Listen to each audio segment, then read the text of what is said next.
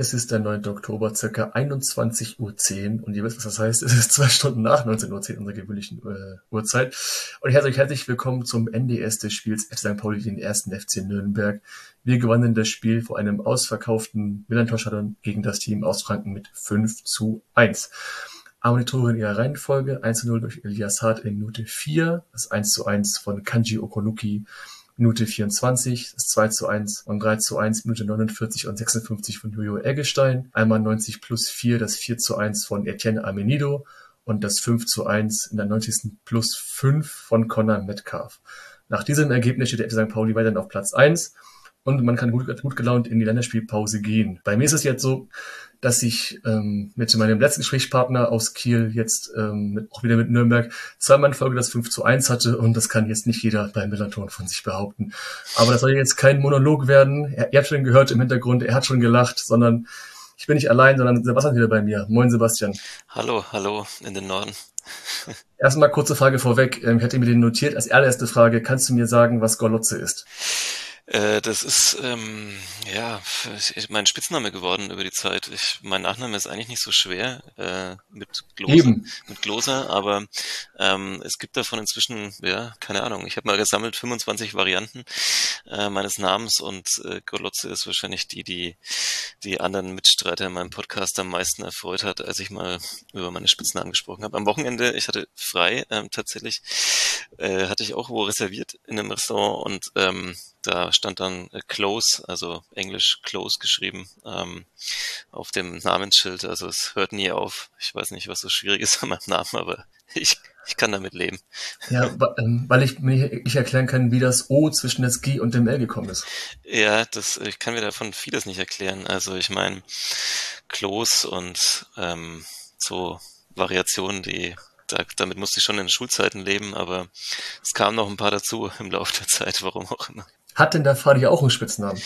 Äh, Fadi hat auch einen Spitznamen. Ähm, Axel nenne ich ihn seit heute, weil er mir heute die Geschichte erzählt hat, dass er äh, jahrelang in einem Restaurant ähm, einfach mit Axel angeredet wurde. Ich weiß bis heute nicht warum, aber ich weiß nicht, vielleicht kennst du auch diesen Moment. Man trifft jemanden auf der Straße, der andere erkennt einen offensichtlich, äh, spricht einen an. Es ist wie mit alten Bekannten und man denkt sich, ähm, ah, ich kenne dich entweder gar nicht oder ich oder ich weiß zumindest nicht deinen Namen. Aber man verpasst diesen Moment, wo man dann doch mal sagt, sorry, ich, ich stehe gerade auf dem Schlauch, ich krieg's nicht hin. Ähm, und dann nimmt das alles so seinen Lauf und äh, irgendwann ist dann zu peinlich, um dann zu sagen, ey, ich weiß eigentlich überhaupt nicht, wer du bist oder wie du heißt.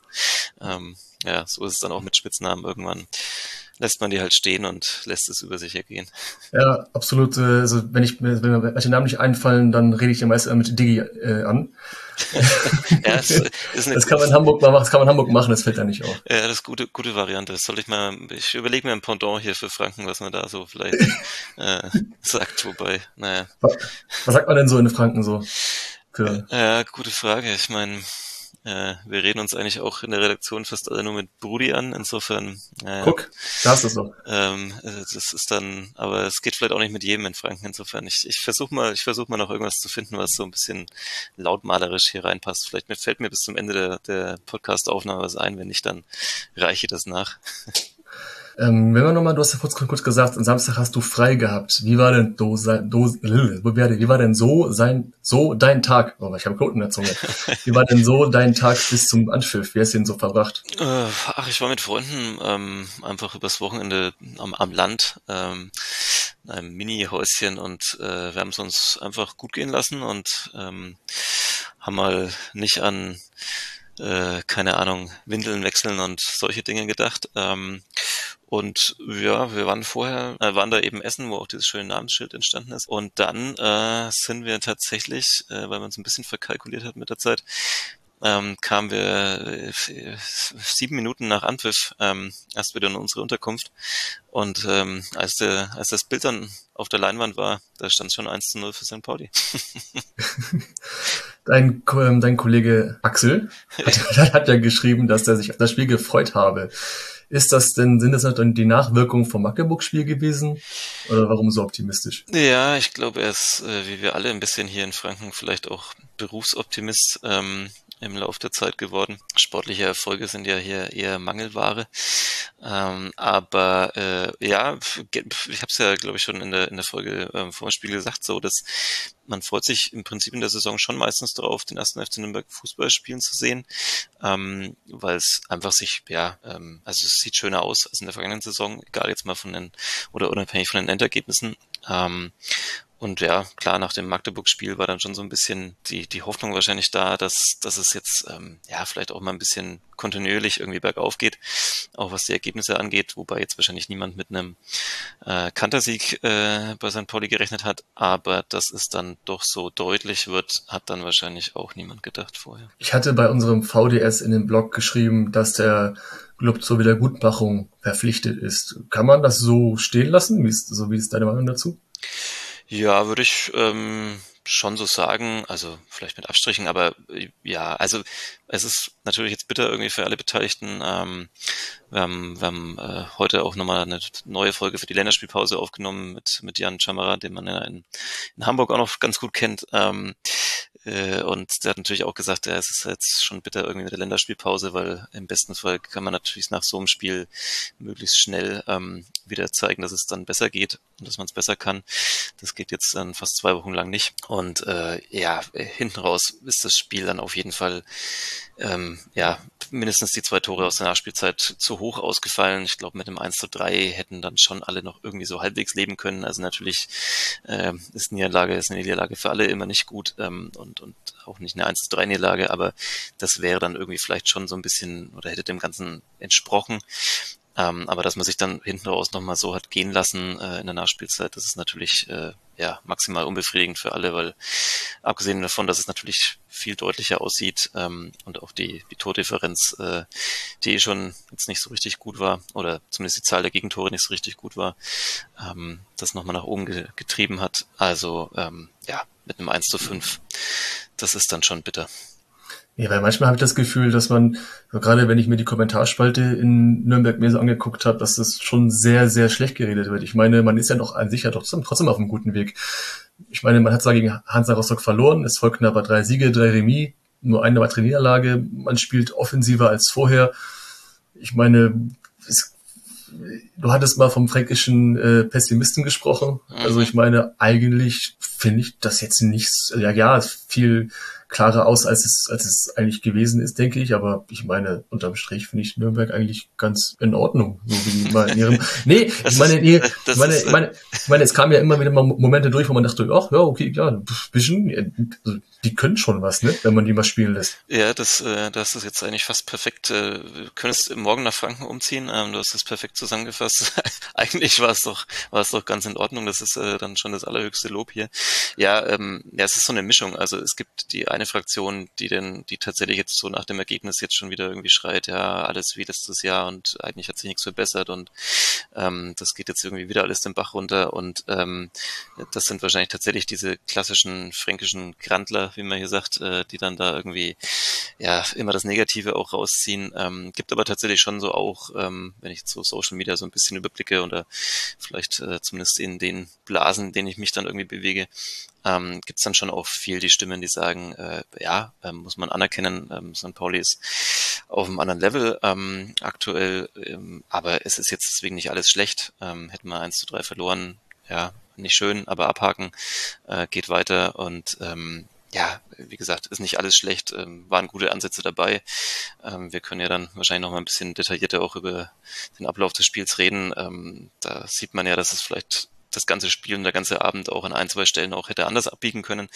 Ähm, aber äh, wie gesagt, ähm, wird eigentlich auch einfach mal so anerkannt, dass man da auf einen Gegner getroffen ist, der ja einfach ein bisschen besser dasteht. Ähm, ich denke mal, also Christian Fehl hat jetzt so richtig mit der Mannschaft erst im Sommer begonnen, als Cheftrainer zu arbeiten.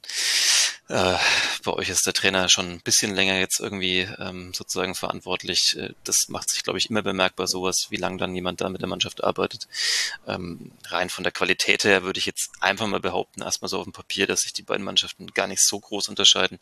Ähm, aber offensichtlich hat man da ein sehr gutes System gefunden, ähm, das zur Mannschaft passt. Ähm, und ja, dann ist natürlich, das hat Jan Schammerer bei uns auch im Podcast gesagt, natürlich spielt im Sport einfach auch der Kopf und das Selbstbewusstsein eine Riesenrolle Rolle. Und ähm, wenn man jetzt die Serie, sage ich mal, ist natürlich jetzt keine, keine lupenreine Serie, aber wenn man jetzt mal so guckt, äh, die Entwicklung in der Rückrunde bei St. Pauli äh, vergangene Saison, dann ist das natürlich auf einem ganz anderen äh, Level, was das Selbstbewusstsein angeht, als in Nürnberg, wo man ähm, letzte Saison fast bis zum Ende zittern musste um den Klassenverbleib und jetzt erst wieder dabei ist, sich so zu entwickeln. Fabian Hützeler hat nach dem Spiel gesagt, dass man sich zum Vorteil gemacht habe, dass Nürnberg diesmal sehr zentrumfokussiert verteidigt hat oder auch sehr aufs Zentrum oder sehr auf das Zentrum geachtet hat. Ähm, ich studiere jetzt Taktiken jetzt nicht nicht so wie Tim, aber schon ein bisschen am Kopf kratzen musste man sich dann halt schon, dass man das 1 zu 0 relativ simpel bis einfach ausgesehen hat. Bestes Beispiel war ja jetzt nicht, wie gesagt, das 1 zu 0 in der vierten Minute.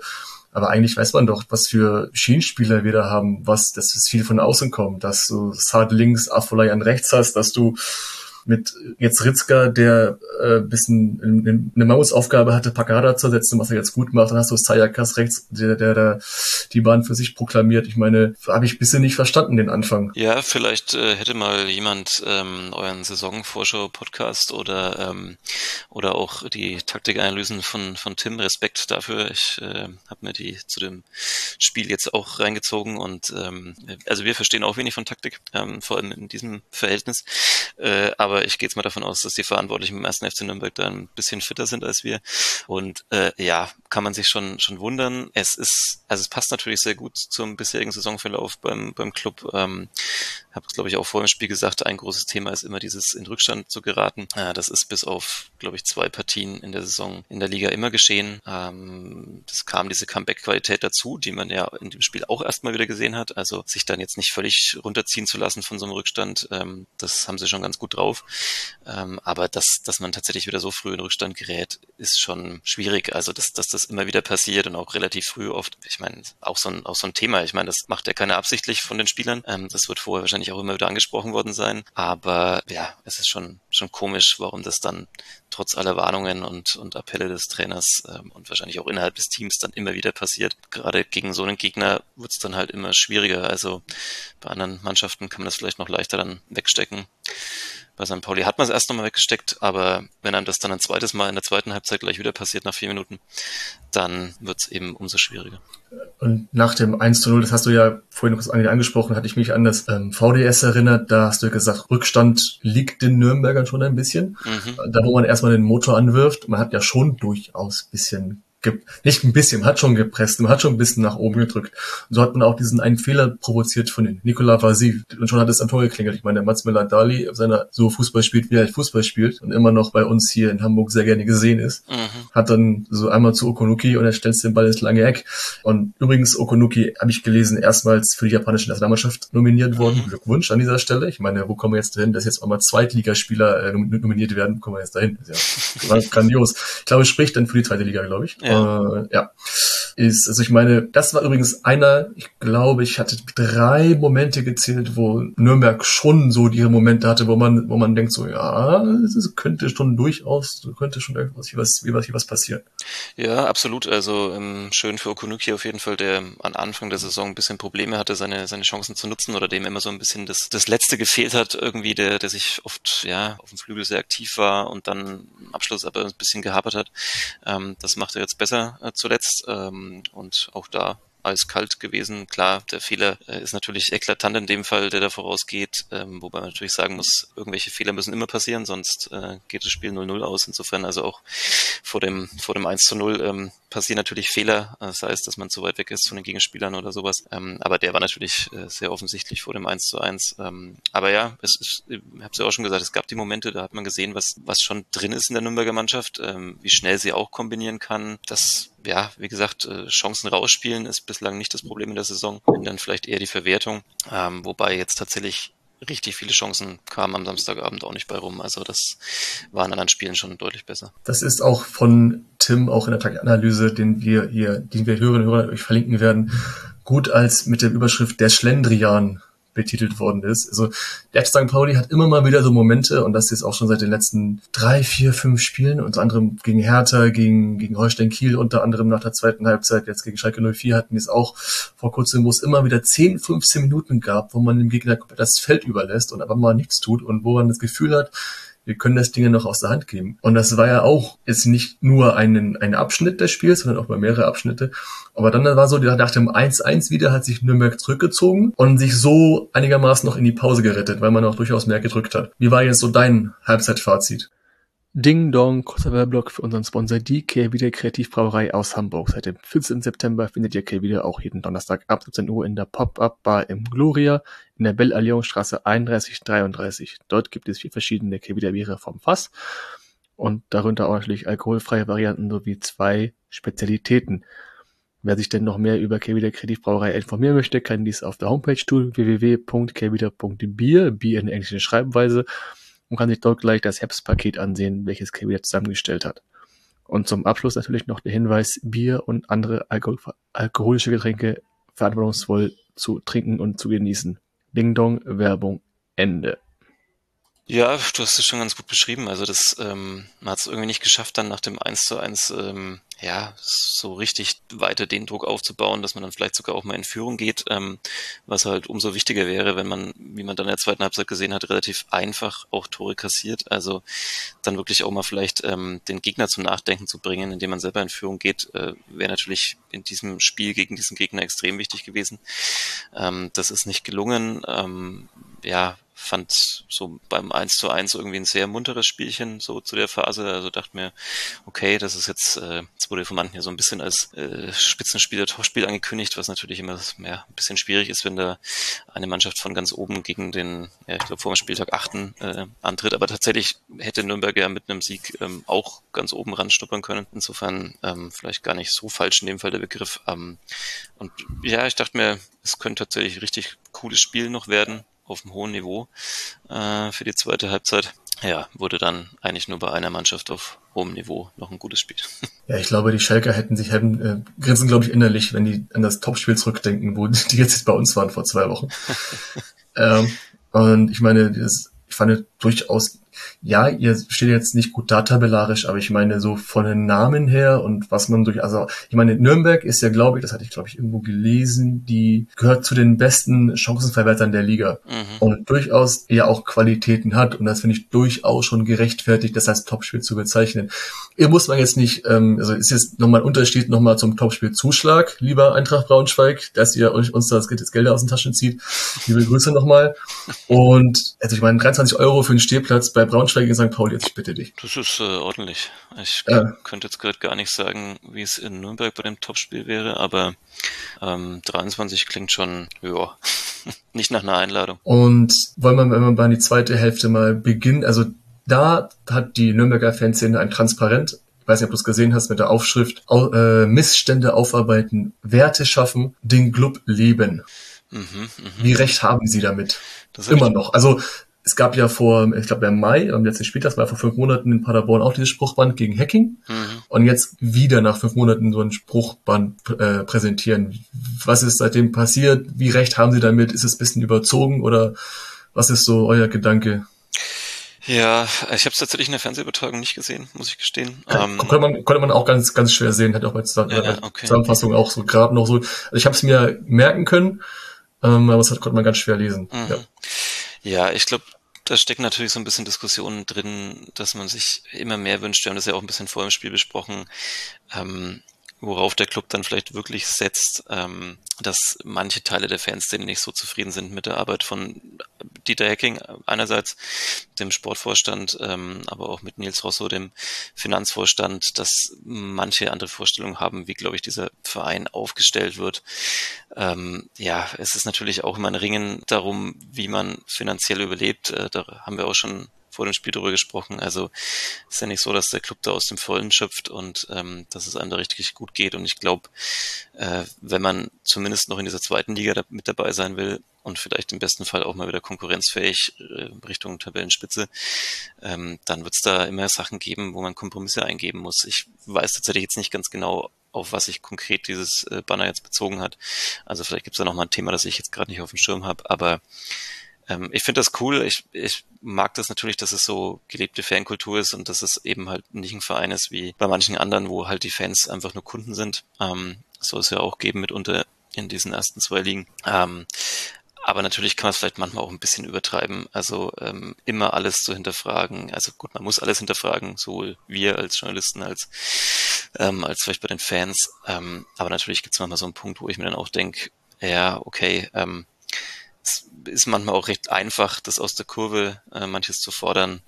Wenn man dann mal selber Finanzvorstand des Vereins wäre, dann würde man vielleicht manch anderes auch anders betrachten. Ich meine, wie es gerade aktuell, das beste Beispiel ist, glaube ich, Schalke 04, die da auch damit zu kämpfen haben.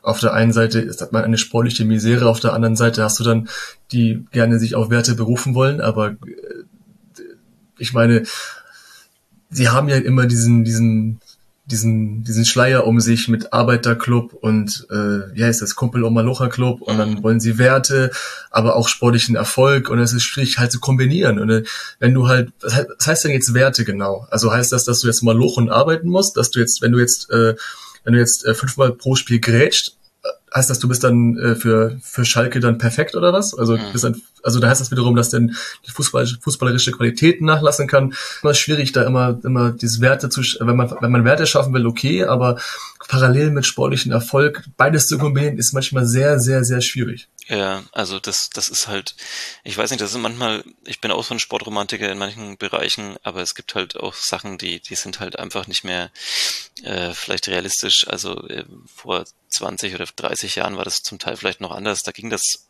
vielleicht noch mehr Hand in Hand, da lesen sich manche Sachen noch mehr kombinieren. Aber es ist inzwischen so viel Geld in diesen Fußball gepumpt worden. Ähm, äh, ja, ähm, es hat jetzt nicht jeder irgendwie, keine Ahnung, Katar als äh, Sponsor und oder, oder Gazprom, wie jetzt bei Schalke das lange Zeit der Fall war. Ähm, das ist jetzt natürlich beim Club gibt's jetzt nicht so einen Sponsor, wo man dann sich darüber auch noch irgendwie streiten müsste. Aber Fakt ist, wenn man irgendwie da oben angreifen will, dann kann man das natürlich vielleicht mit sehr guter Arbeit machen. Ähm, das ist ja nicht ausgeschlossen und es zeigen ja auch mal wieder Vereine, die jetzt auch nicht irrsinnig viel Geld haben, dass das geht, ähm, in der zweiten Liga oben mitzuspielen. Ob es dann auch geht, in der ersten Liga zu bleiben, ist nochmal ein anderes Thema dann. Aber ähm, ja, wie gesagt, ich finde es manchmal ein bisschen überzogen, immer alles auseinanderzunehmen. Ähm, es gibt gewisse Punkte und vielleicht rote Linien, da sollte man sich auf jeden Fall engagieren und sagen, irgendwie da, das wollen wir nicht. Ähm, aber manchmal ist es vielleicht auch ein bisschen überzogen. Wollen wir kurz wieder zum Spiel kommen? Also noch während des Transparenz, das baut ja drauf auf, fiel das 2 zu 1. Im Grunde kurz nach Wiederanpfiff. Jojo Eggestein hat sich die nicht vorhandene Kommunikation von Martinia und Lou Kemper zunutze gemacht. Hatte, ist denn mit dem Ball irgendwie reingestolpert. Die Kommunikation auf dem Platz, ist das ein Manko in Nürnberg oder in der Defensive? Weil im Schnitt fängt man ja sich schon zwei Gegentore pro Spiel. Ja, also darüber wurde bei uns bei Kadepp auch äh, diskutiert. Ähm, ging so ein bisschen, ja, fehlen so die Lautsprecher, vielleicht Führungsspieler. Das ist es vielleicht so gar nicht, aber tatsächlich manchmal die Kommunikation. Ähm, also mangelt es, glaube ich, grundsätzlich auch nicht so an kommunikativen Typen, die, die da im, im, Aufgebot sind oder in der Regel auf dem Platz stehen. Aber ähm, ja, also es passiert dann doch auffällig immer wieder, dass, dass so Momente entstehen. Ähm, und, und das darf natürlich niemals passieren. Also, ich habe es vorhin auch schon gesagt, gleich wieder vierte Minute, quasi wie in der ersten Halbzeit, ähm, wieder im Tiefschlaf rausgekommen, so aus der Halbzeitpause oder aus der Kabine. Die Schuldfrage äh, ist auch in Nürnberg noch nicht so ganz äh, zu Ende geklärt, ob jetzt eher Martenia oder eher Lowcamper. Ähm, manche sagen 50-50, die einen tendieren ein bisschen in eine Richtung oder die andere Richtung.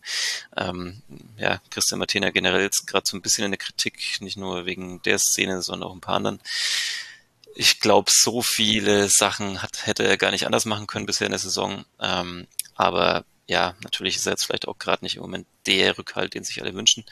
Und in der Szene, ja, er sagt, glaube ich, danach im Fernsehinterview, der Ball geht relativ knapp über die Köpfe der, der ganzen Spieler in der Mitte. Das heißt, er muss noch darauf spekulieren, dass da jemand rangeht, ähm, der Ball aufs Tor kommt. Ähm, äh, und deswegen kann er erst relativ spät dann auf den zweiten Pfosten gehen.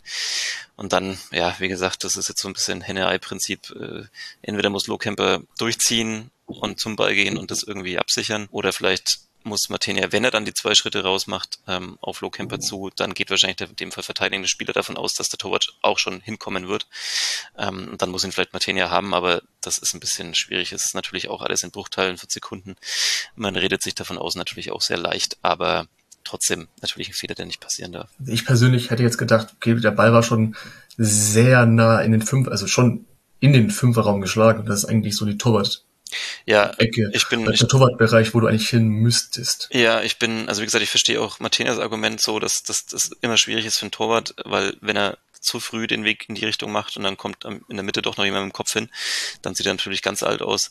Aber ähm, ich würde jetzt auch mich der Fraktion eher anschließen, die 51 Prozent äh, Schuldanteil bei Martinia bei dem Tor sehen und 49 bei Lowcamper. Vielleicht, wenn ich es mir noch ein paar Mal anschauen würde, vielleicht würde ich auch noch ein paar Prozent hochgehen. Aber ja, also darf definitiv nicht passieren. Und wie gesagt, nochmal, wenn du auch in diesem Spiel schon wieder so schnell einen Gegentreffer kriegst am Anfang, dann muss man einfach vom Kopf her, finde ich, mehr auf der Höhe sein, wenn man dann wieder aus der Kabine kommt. Und das ist halt äh, einfach auffällig. Also ich will, ich will persönlich, ich würde sagen, so 60, 40 hätte ich persönlich jetzt Martin ja jetzt eingeschätzt. Also das so, ich würde so auf die Zahl gehen. Und Nur weil der mal beim HSV gespielt hat, sagst du. Ja, das, das, das sowieso. Also, okay, jetzt, wo du es aber gesagt hast, dann gehe ich auf 65.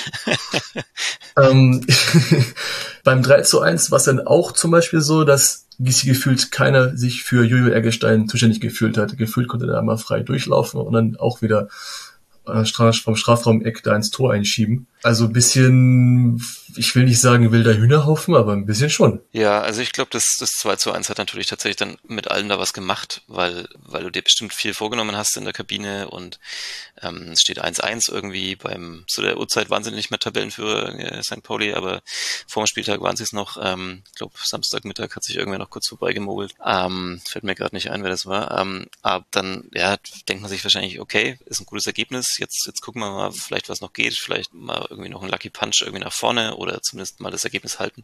Und dann kriegst du halt direkt wieder nach, nach so einem nach so einer Kommunikationspanne so einen Gegentreffer, ähm, dann gehen natürlich tatsächlich auch bei den Comeback-Königen der Liga vielleicht mal ähm, der Kopf und das, das Kinn so ein bisschen runter und die Schultern.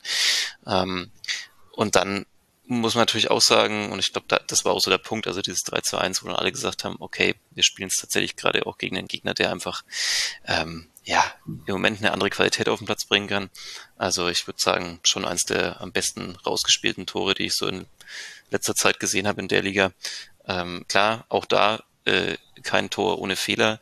Ich würde sagen, da waren alle Beteiligten immer so einen Ticken zu weit entfernt von ihren Gegenspielern. Also fing er, glaube ich, an mit einem Ball aus dem Strafraum raus letztendlich äh, auf die Seite und dann dann perfekt kombiniert. Also ja, ähm, sah super aus und war große Klasse einerseits und gleichzeitig muss man es natürlich besser verteidigen, ganz klar. Und noch ein Kommentar zu Jojo Eggestein. Es freut mich mega, dass wir hier seine Wiederauferstehung sehen konnten. Die Renaissance des Jojo Eggestein gefühlt von Hürzeler aussortiert. Er war unter Timo Schulz öfter im Einsatz. Seit Hürzeler im Amt ist immer, immer weniger. Ab und zu mal wurde er in den letzten fünf Minuten mal eingewechselt. Ich glaube, nur zwei Einwechslungen gehabt in der Rückrunde letzte Saison. Also schon sehr, sehr dürftig. Und jetzt hoffentlich jetzt mit den drei Toren in zwei Spielen, einmal gegen Berlin und einmal, jetzt zweimal gegen Nürnberg. Hoffentlich, hoffentlich Startelf Garantie. Das ist, das freut mich mega für ihn. Ich hatte vor, vor der letzten Saison, vor dem, ähm, vor, vor Start der letzten Saison, hatte ich ihn so als mein, äh, Transfer, also mein Wunschtransfer, der einschlägt, mhm. getippt. Und jetzt hoffentlich, hoffentlich, hoffentlich ähm, funktioniert das. Also viele haben ihn kritisiert, oder, oder heißt, ihn nicht kritisiert, aber den Transfer kritisiert, warum der, warum quasi die, ich sag mal, die billige Version des, des äh, Eggestein-Duos geholt wird und äh, dass er nicht trifft, dass er bei Antwerpen war, ja, wo, was ist denn hier, wo, belgische Liga, ja toll ist, ne? Also schlecht geredet, wie man es auch immer macht. Also wir haben auch, wir haben auch den Hamburger Pessimismus auch bei uns manchmal. freut mich sehr und genauso bin ich sehr, sehr erleichtert und hoffe, dass die Nummer, unsere Nummer 11 jetzt mit diesem Spiel jetzt bis Ende der Saison weiterhin äh, in der Aufstellung äh, präsent sein wird. Und so äh, voll, vollständig, äh, wer ist, das Wort nochmal, Vollständigkeit halber, so, wieder Knot in der Zunge. Erwähne ich nochmal. Ja, es ist 21.39 Uhr, 39, liebe Zuhörer und Zuhörer, bitte verzeiht mir kurz. Ähm, ich erwähne nochmal diesen VAR-Eingriff in der 67. Minute. Mhm.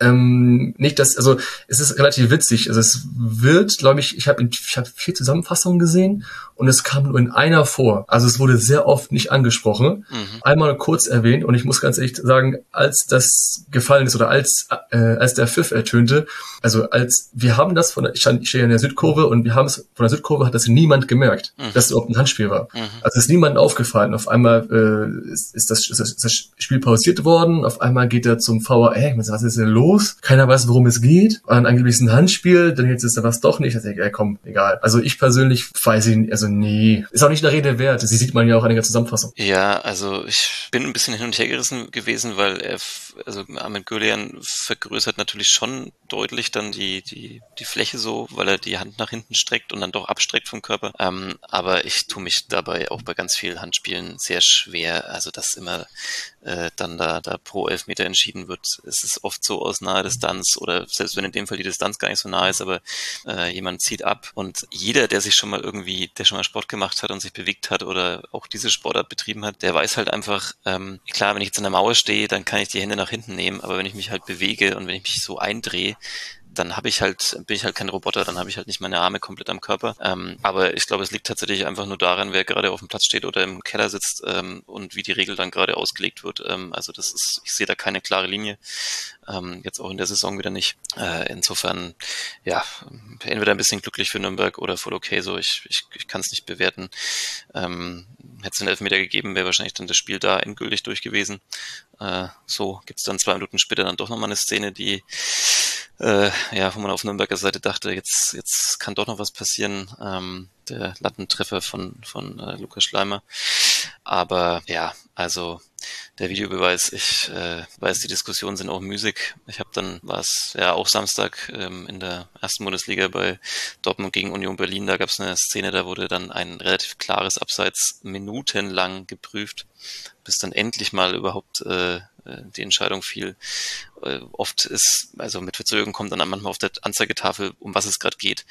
Ähm, ich kann da echt nur sagen, aus anderen Sportarten, da ist man wirklich deutlich weiter. Da sind die Schiedsrichter verkabelt. Ähm, man sieht sofort, wenn sich Schiedsrichter was angucken auf dem Bildschirm, dann geht das direkt äh, in die Fernsehübertragung oder auf die Leinwände. Ähm, man sieht sofort, um was geht's jetzt, was gucken die an, wie oft schauen sie sich an und ja, da ist der Fußball irgendwie noch ein bisschen hinterher und wir werden ihn nicht mehr zurückdrehen, diesen Videobeweis, aber ich werde mich, glaube ich, nie damit richtig anfreunden können. Definitiv. Und du hast sogar das kurz angesprochen. Ich meine, der, den Elfmeter gab es jetzt nicht, der Spielentscheid hätte sein können, aber auf der anderen Seite gab es wiederum eine Gelegenheit für Nürnberg, wo man durchaus denken könnte, uiuiuiui. Kurz davor ist halt, ähm, sind Brown und Usun eingewechselt worden. Usun jemand persönlich, den ich schon sehr cool finde, also von seinem, so, so wie er spielt. Ich bin durchaus ein Fan von ihm. Und dann zeigten die Nürnberger, dass sie durchaus, also man zeigte, dass man aufs Tor schießen kann und dass ja. man sehr effizient vorm Tor ist. Ich meine, dieser Schuss von Schleimer. Übrigens, nochmal dazu anmerken, dass ich finde, Nürnberg hat immer die besten Spieler mit dem besten Namen. Ich glaube, die Handwerker, Nürnberger, Schleimer, finde ich großartig. Übrigens, dass Nürnberger für Nürnberg spielt und das für Nürnberger das Tor geschossen hat, finde ich auch super.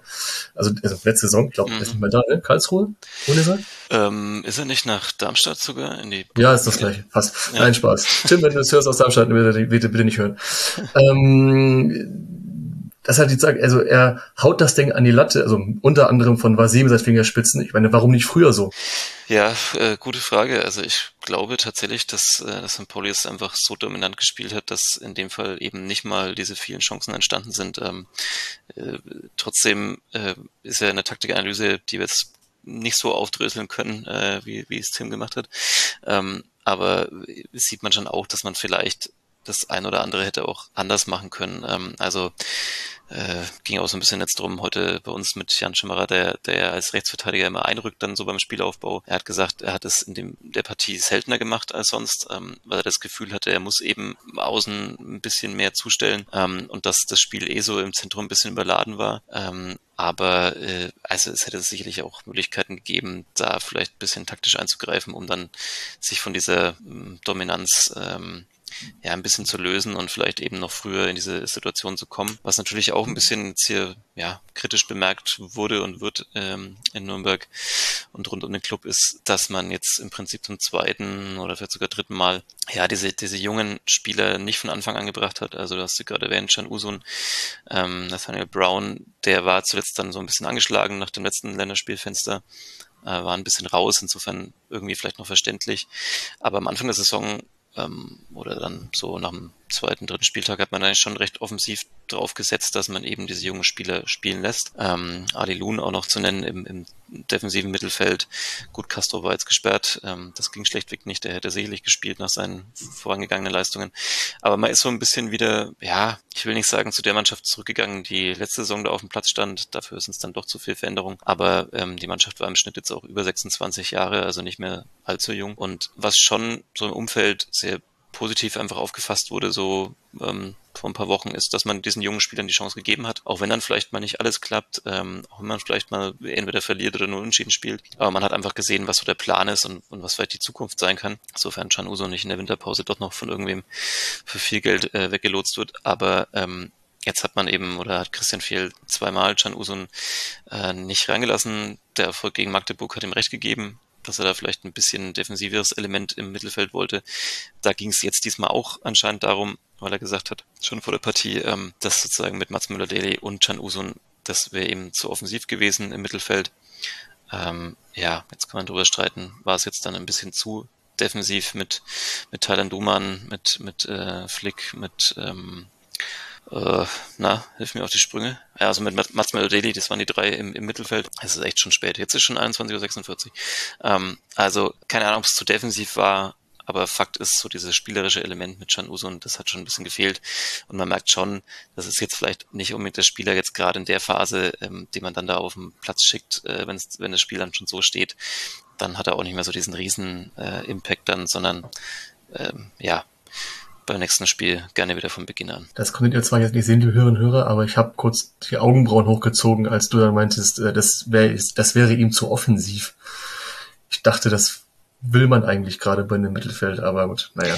Ja, will man, will man schon, aber ähm, wie gesagt, es gab so die Spiele, da hat man dann schon gemerkt, okay, da, da fehlt dann so ein bisschen, also weil es ja generell schon von Grund auf eine recht offensive Ausrichtung ist im Vergleich auch, ja, vielleicht zur vergangenen Saison, ja, äh, da waren dann vielleicht in manchen Spielen schon auch ein bisschen die Lücken da, hat vielleicht auch manchmal die vielen Gegentore erklärt gegen Magdeburg, wo man 1-0 gewonnen hat, ähm, hat man es eben ein bisschen anders probiert und wie gesagt, das Ergebnis hat einem recht gegeben, weil man erstens zu Null gespielt hat und gewonnen und ähm, das war, glaube ich, jetzt auch wieder diesmal die Idee. Ähm, Magdeburg ja auch eine Mannschaft, die auch wahnsinnig hoch äh, gepresst hat. Aber ähm, ja, ließ sich halt nicht wie eine Schablone drauflegen und vor allem ist halt, glaube ich, St. Pauli auch nochmal ähm, mindestens ein Level über Magdeburg aktuell. Übrigens eine bodenlose Frechheit, lieber Kicker, dass ihr ihm eine Note 5 bewertet habt. Seid ihr irre? Note 5? Ja, Kicker ist, ist im Nachbarhaus, ähm, wird immer heiß diskutiert. Ähm, ich bin da äh, auch nie ganz durchgestiegen bei der Notengebung. Ich habe ab und zu auch schon mal für den Kicker geschrieben und musste auch Noten verteilen oder auch ähm, wir haben eine Zeit lang bei uns Noten vergeben. Ich finde tatsächlich ist es einfach grundsätzlich ganz, ganz schwierig, Noten zu verteilen als, als Berichterstatter, weil du, ähm, also wir sehen ja oft in der zweiten Halbzeit vom Spiel gar nicht mehr so viel, weil wir dann aktuell irgendwie schon schreiben, mit Schlusspfiff äh, fertig sein müssen. Das heißt, du siehst von der ersten Halbzeit viel mehr als in der zweiten und vor allem kommt dazu, dass, dass du ja einfach vorher nie weißt, ähm, welche Rolle der Trainer für jeden Spieler genau vorgesehen hat. Also nur weil er auf einer bestimmten Position spielt, heißt es ja noch nicht, was er jetzt genau machen soll. Äh, gibt Spieler, die sind dafür da, dass sie irgendwen einfach nur aus dem Spiel nehmen sollen. Dann machen die halt auch in der Offensive vielleicht nicht so viel. Ähm, und dann gibt es einen Stürmer, der schießt zwar kein Tor, hat dafür aber halt den, den wichtigen Innenverteidiger beim Spielaufbau äh, regelmäßig zugestellt. Äh, dann hat er seinen Job perfekt erfüllt, hat aber halt leider vielleicht keine einzige Chance gehabt im Spiel. Also ich tue mich mit den Noten immer schwer und ja, es gibt da eine Matrix, aber das, äh, die, die kennen nur alle, die, die im Kickerhaus arbeiten. dann übrigens noch mal kurz anmerken, dann ähm, in der Schlussviertelstunde, wie, wie verzweifelt die Nürnberger Ultras waren, die nur noch äh, Scheiß Pauli gesungen haben. Ah, gut, wenn ihr, wenn ihr meint, dann schöne Heimfahrt mit dem 5-1 im Gepäck. Alles gut. Ähm, dann noch zum Schluss 90 plus 4 Amenido, der nach über einem Jahr endlich mal wieder getroffen hat. Und dazu noch ein unhaltbarer Linksschuss von Metcalf, der dem australischen Löwen, der super Jackson Irvine ersetzt hat. Und der leider das Manko, das einzige Problem, was das hat, ist, dass Jackson Irvine existiert und dann logischerweise dann auch spielt und Kapitän ist. Also kann er leider, leider nichts für. 5-1 am Ende des Tages, würdest du sagen, weil auch viele sagen so, ja, ein bisschen doch zu viel des Guten oder nicht? Ich weiß nicht, vielleicht ist es aus Nürnberger Sicht gerade gut, weil man jetzt mal so richtig eine gegen Latz bekommen hat. Ähm, hätte man jetzt irgendwie dieses 3 zu 1 mitgenommen, dann hätten wahrscheinlich alle gesagt, ja gut, äh, St. Pauli besser und das und das lief nicht so gut und dann natürlich der eklatante Fehler nach der Halbzeit und so. Aber kann man schon mit leben und ist doch alles ganz gut kann sein, dass das 5-1 jetzt vielleicht ein bisschen mehr wachrüttelt, dass man nochmal genauer hinschauen muss, dass man es nicht einfach nur so hinnimmt, dass man jetzt halt irgendwie ein bisschen was falsch gemacht hat und ein bisschen schlechter war, sondern dass man dann doch mal, ja, noch mehr aufarbeitet. Ähm, insgesamt natürlich ein, ein bisschen zu hoch, ähm, hat sie dann gesehen. Ich meine, da ist dann, irgendwann hat man gemerkt, okay, da geht jetzt nichts mehr. Ähm, man wird das nicht mehr aufholen, das 1 zu 3, dann geht natürlich die Körperspannung verloren, dann gab es relativ viele Wechsel, ähm, so dass die, dass die Ordnung dann auch nicht mehr so richtig da war. Also ich, aus Nürnberger Sicht würde ich sagen, nicht, nicht überbewerten, ähm, cool bleiben, hat der Kollege gesagt. Äh, das, das würde ich auch empfehlen. Ähm, wie gesagt, das ist sehr erklärbar, wie das dann noch zustande kam. Äh, ob es zu hoch war, weiß ich nicht, weil letztendlich man muss halt die Chancen dann auch machen ähm, und und St. Pauli war da eiskalt, also insofern ist das dann irgendwie auch okay, aber natürlich, wie gesagt, ähm, jeder, der auch schon mal Sport gemacht hat, äh, auch auf niedrigem Niveau, wenn ein Spiel entschieden ist, dann dann geht natürlich irgendwann so ein bisschen ist die Luft raus und dann dann wird es irgendwie schwierig. Also Richtig. Vielleicht ist es ja für euch quasi ein Weckruf zum richtigen Moment. Jetzt haben wir die Länderspielpause, zwei Wochen, dann spielt ihr gegen Hertha BSC mhm. und wir spielen in Paderborn. Ja, die Hertha kommt gerade wieder so ein bisschen. Ähm, am Anfang haben sie klassische Hertha-Dinge gemacht, aber jetzt weiß ich nicht, ob das vielleicht doch noch was wird in der Saison. Ja, der Riese aktuell, der macht das schon ganz gut, ne? Ja, also. Geiler Typ. Also, Sebastian, ich bin mit meiner To-Do-Liste durch. Ich habe alles durch, ich bin alles, habe alles abgehakt, was ich mit dir besprechen wollte. Super, ich habe mir extra keine geschrieben, weil wenn ich mir To-Do-Listen schreibe, dann hätten wir die 45 Minuten locker geknackt, dann wären wir eher auf 90 hoch, insofern äh, alles gut. Machen wir vielleicht beim nächsten Mal. genau. Na, echt, ähm, so, ich bedanke mich für deine Zeit. Gerne, gerne wünsche dir noch viel Erfolg in der, mit Nürnberg und eurer, eurem Werdegang. Ja. Gucken, was ihr so macht. Mal schauen, was beim Rückspiel, äh, ob es dann wieder als Topspiel angekündigt wird. Das ist das perfekte Schlusswort. Sebastian, vielen, vielen Dank. Vielen Dank für die Einladung. Ähm, und ja, wer weiß, vielleicht bis zum Rückspiel oder naja, wenn ihr aufsteigt, dann bis irgendwann mal. Dann bis zum übernächsten Jahr, wenn wir runtergehen.